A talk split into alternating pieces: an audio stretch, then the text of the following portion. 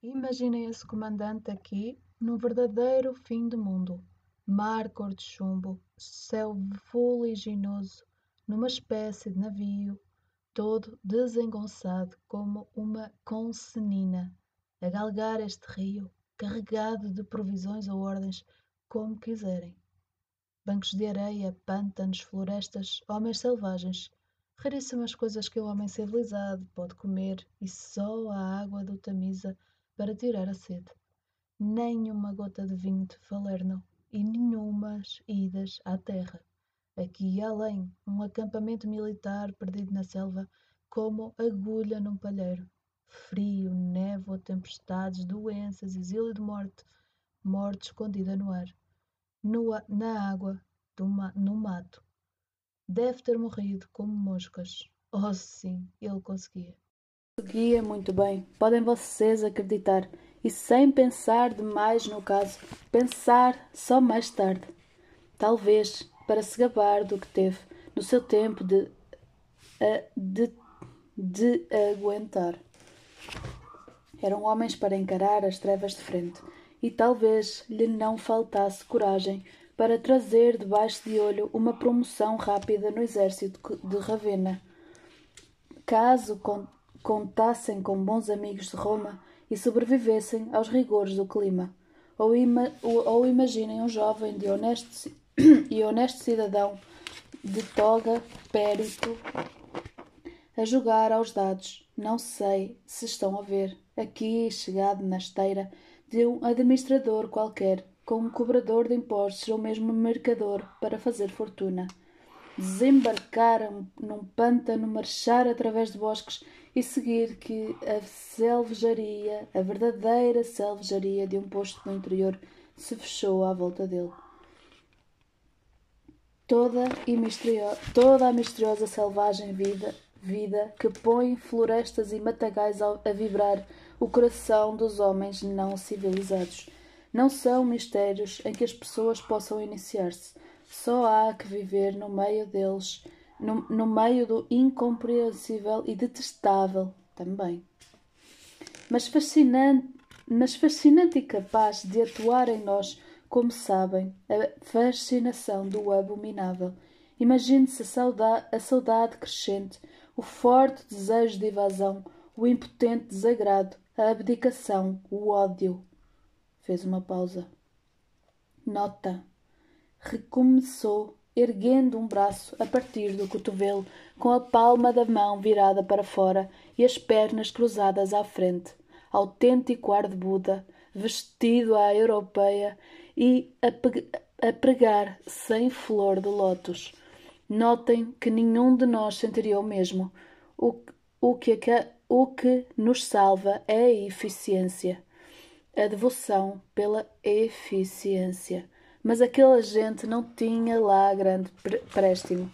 Mas na verdade, na verdade, não era colonizadora, ao que suponho. O seu, o seu império era espremer e mais nada. Conquistadora era, e para isso há, que há de ter força bruta, coisa que não nos devemos gabar quando existe pois não passa de um mero acidente e resulta da fraqueza alheia. Deitavam a mão ao que podiam, só, só pelo gosto de possuir, nada mais do que roubo violento, crime agravado pela sua grande escala e os homens a ceder-lhe como cegos. Vulgar atitude dos que têm de enfrentar as trevas. A conquista da terra, na maior parte dos casos, roubá-la aos de cor diferente ou nariz mais achatado. Não será bonita coisa se, se olhada de muito perto. Só a ideia que ela implica consegue rediminá-la.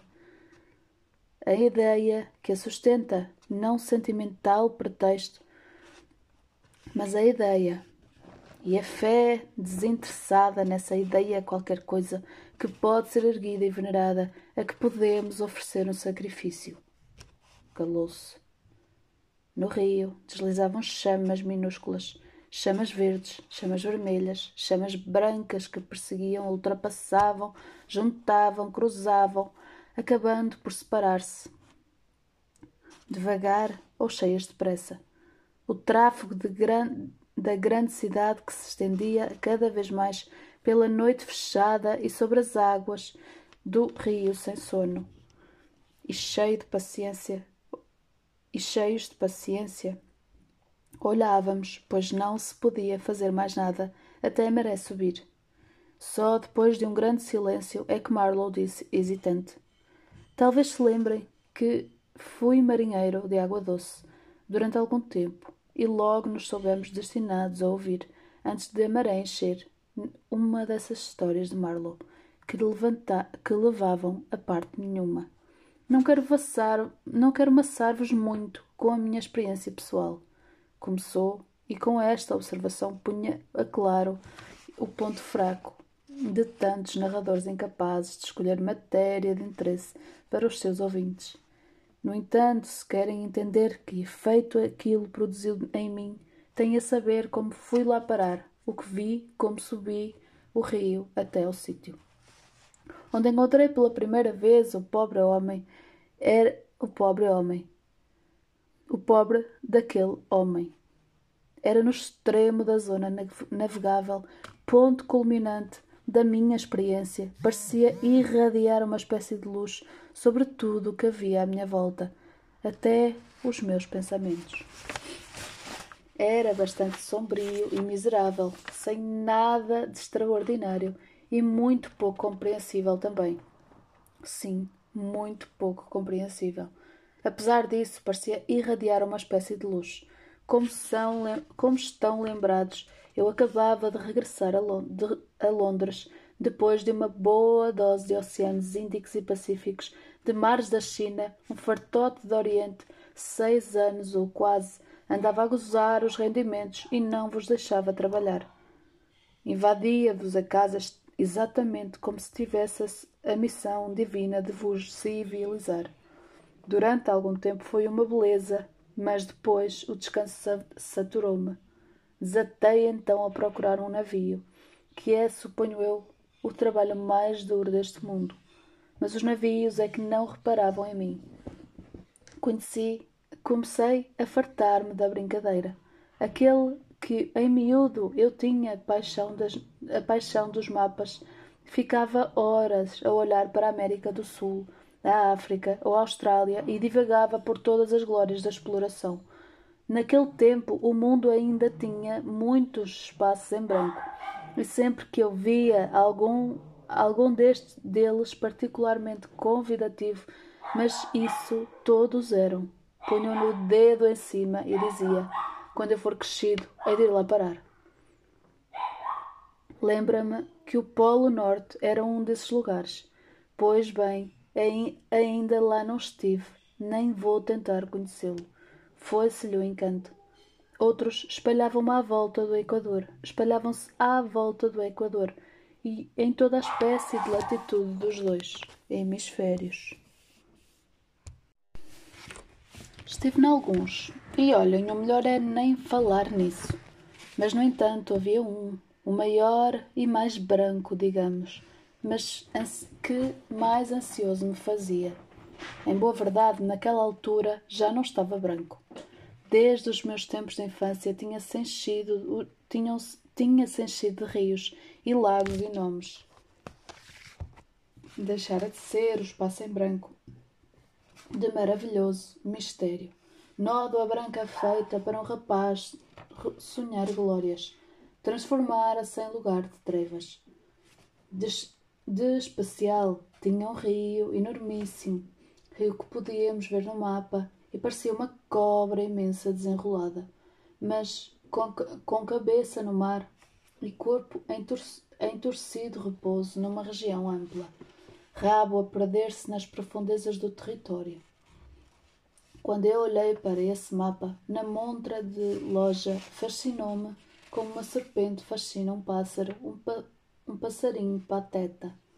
Nessa altura, ocorreu-me que uma importante empresa estava lá instalada a Companhia do Tráfego Comercial do Rio. Vamos a isto. Pensei comigo mesmo que ele não podem fazer o tráfico sem um barco qualquer, sem barcos a vapor. numa tão grande extensão de água doce. Porque, por que não tentas arranjar o comando de um deles? A ideia não me saía da cabeça, enquanto ia andando pelo, pela Fleet Street. Tinha-me fascinado a tal sociedade. Como calculam, era uma empresa metropolitana, mas uma, por, uma porção de relações no continente, porque era mais barato e não desagradável de todo viver aqui, diziam elas. Custa-me confessar que desatei amassá-las, que já constituía para mim uma novidade. Como sabem, não é o meu hábito obter coisas desta forma. Sempre, sempre segui caminhos próprios e com as minhas pernas. Nem acreditava capaz de semelhante coisa, mas naquela altura, se vejam lá vocês, andava com a ideia fisgada de, arran de arranjar um lugar, custasse o que custasse. Por isso, as incomodei. O homem, disseram sim, sim, meu amigo, não, mas não passaram daí. Por isso, acreditem se quiserem, tive de recolher as mulheres. Eu, Charlie Marlowe, pus as mulheres ao barulho para arranjar emprego. Santo Deus, a ideia obcecava-me, não sei, não sei se compreendem. Eu tinha uma tia de querida e entusiástica alma. Respondeu-me por carta. Vai ser delicioso. Estou pronta para fa a fazer tudo por ti. É uma ideia formidável. Conheço a mulher de importantíssima de uma importantíssima pessoa da direção. E também conheço um homem com muita influência, junto de etc, etc. Sem a minha, sem a minha fantasia era essa. Se a minha fantasia era essa, estava disposta a mover o céu para céu e terra para me nomearem comandante de um vapor, de um vapor fluvial. Consegui a nomeação, pois, e muito depressa.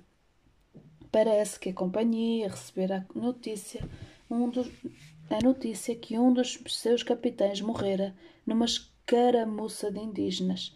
Como era a minha oportunidade, ainda mais ansioso fiquei. Só meses e meses depois, quando tentei recuperar os restos do cadáver, ouvi dizer que o princípio do litígio tinha sido mal entendido. A respeito de galinhas. Sim, duas galinhas pretas. Fresleven, como o tal sujeito se chamava, um dinamarquês, julgou-se prejudicado não sei como no negócio e saltou para a terra e desatou a paulada na soba. Oh, não me surpreendera nadinha. Ouvir isto, nem que o, nem que o Fresleven era a criatura mais, a, a criatura mais amável e pacata que alguma vez andara sobre duas pernas. Se, seria isso, sim senhor, mas vivia por aqueles sítios há um par de anos. Entre, entre, entregue à nobre causa, sabem vocês, e provavelmente acabara por sentir necessidade de deixar bem vincada a sua autoridade. Por isso espantou-se sem piedade o velho negro à frente de um grande juntamento de homens da tribo, que pareciam fulminados por um raio. Até, a, até alguém de, de, de, até alguém dissera-me o filho do Soba. De sentir um grande desespero com berros do velho se fazer o gesto de atirar ao, bran ao branco uma, zaga uma zagaia.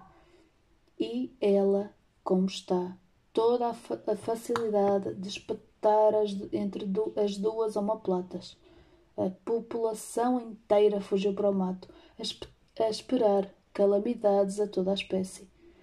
Enquanto o vapor de Fresleven largou num grande pânico, ao que julgo conduzido pelo maquinista. Parece que ninguém se preocupou muito com os restos do dinamarquês até eu lá aparecer a calçar-lhe as pantufas. As coisas não podiam ficar assim. Mas quando tive a sorte de encontrar o meu antecessor, já o capim lhe crescera tanto entre as costelas e o que o meu antecessor que escondia os ossos. Não faltava nenhum. Ninguém tocara naquele so ser sobrenatural depois de morto. E a aldeia estava aberta, estava deserta, com cubatas com as cubatas abertas, negras, podres e todas desengonçadas, dentro dos, cerca dos cercados espalhados no chão. Caíra-lhes em cima uma calamidade, não haja dúvidas. Todos tinham desaparecido. Um, um terror louco dispersara pelo mato os homens, mulheres e crianças que nunca mais voltaram. O, o que foi feito das galinhas também não sei. Julgo que as afetaram a causa do progresso. Seja como for, a este glorioso caso teve a minha nomeação, mesmo antes de ter tido esperança no lugar. Andei numa, numa correria pa, para ter tudo pronto, e não eram passadas quarenta e oito horas através quando atravessei a mancha para ir apresentar-lhe os meus patrões, e assim o contrato. Horas depois chegava a cidade que lembro sempre como um sepulcro caiado de branco. Mania minha, sem dúvida. Não foi difícil encontrar os escritórios da companhia. Era o que havia de maior na cidade e o orgulho geral. Se eles iam explorar um império ultramarino e fazer negócio que nunca mais acabavam. Uma rua estreita e deserta que mergulhava em profunda sombra, edifícios altos e inúmeras janelas com persianas, um silêncio de morte. Erva a crescer entre duas pedras, entre as pedras da calçada, à esquerda e à direita, imponentes entradas de carros, portas imensas e dois batentes sinistramente abertos. Esgueirei-me por uma dessas gretas, subi a escada nua e, e bem varrida, árida como um deserto, e abri a primeira porta que encontrei. Duas mulheres, uma gorda e outra magra. Estavam sentadas em cadeiras de palha a tricotar lã preta. A magra levantou-se, veio direito a mim sem interromper o trabalho, com o olhar baixo, e já dispunha a sair-lhe do caminho, como se faz uma sonâmbula, para quando parou e fixou no rosto. Trazia um vestido tão escorrido como, como um pano de guarda-chuva. Sem dizer uma palavra, rodou e entrou à minha frente na sala de espera. Disse-lhe o meu nome e observei o que me rodeava. Ao centro, uma mesa de pinho, cadeiras vulgares encostadas às, pare às paredes, no extremo de uma sala grande, mapa brilhante impresso com todas as cores do arco-íris. O vermelho abundava, sempre agradável de ver, pois, pois sabemos que é onde há trabalho sério. Azul, em grande quantidade, pouco verde, manchas alaranjadas e um tremendo cor de púrpura, um, e um tremendo cor de púrpura na costa oriental e indica, a indicar o sítio onde amáveis pioneiros do progresso bebem amáveis garrafas de cerveja.